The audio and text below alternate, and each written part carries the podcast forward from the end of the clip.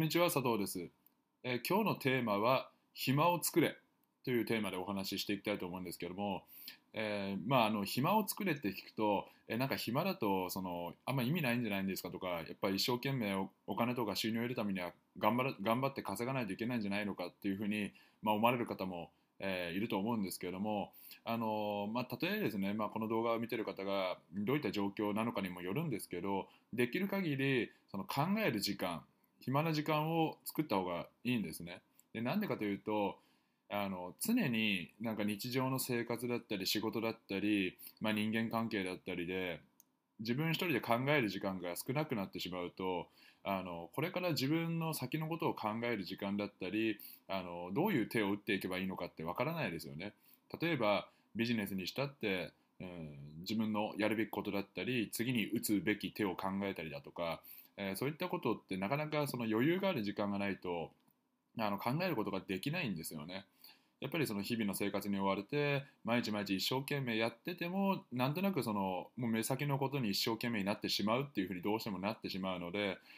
例えばじゃあ、うん、1, 時間テレビ見るのを我慢して我慢と言いますか、まあ、見るのをやめて僕の場合だったらまあテレビ見るのをやめてちょっと30分だけ散歩するだとか、えーそしたらまあ散歩すればあの脳の海馬が大きくなって記憶力が良くなるっていう、えー実験データもあったりしますので僕はなるべく歩くようにしてるんですけども最低10分早歩きとかで。でそういった時にやっぱりあのスティーブ・ジョブズさんもあの散歩とかしてそういった時のアイデア考えたりとかってそういった話が確かあったと思うんですけども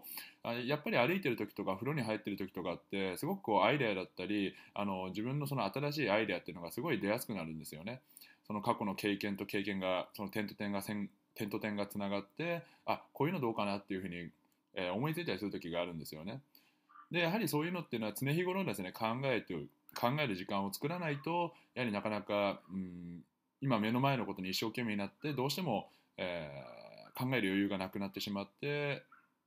えー目の前のことに集中しちゃって時間がなくなってしまうっていう風になってしまいますのでだからまあビジネスされてる方だったらあの次にどうしようかなとかこういったアイデアどうかなとかあこういうふうにテストしてみようみようかなとか恋愛とかで悩んでる方だったらその好きな女性にどうやって、うん、アプローチしようかなとか、えー次のそのデートプランを考えるだとかってそういうふうに例えばまあ恋愛だったら特に考えたりしますよね。どんなに忙しい時間を、えーとまあ、割いてでもなんとかこうその子とかに喜その人とか例えばま男性に対してこういうふうにプレゼント作ろうかなとか考えたりしますよね。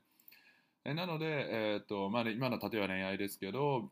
あの何にしたって暇な時間を自分なりに自分一人で考える時間を作らないとなかなかその次の一手っていうのを、えー考える余裕がなくなってしまいますので、えー例えば、まあ、新しい店舗を作るにしてでもその今新しい店舗を作るじゃあ来年はもう1店舗作るっていうのも暇じゃないと結局できないんですよね。なので、えーできるだけですねあの、まあ、日常生活でお金を稼いだり目先のことをやるっていうのもすごく大事なことだとは思うんですけども10分でもですね自分一人で考える時間を、えー意識して持つようにしてみていただけたらと思います。はい、えーそれではですね今回の動画はこれで以上となります。いつも最後までご覧いただきありがとうございます。それでは失礼いたします。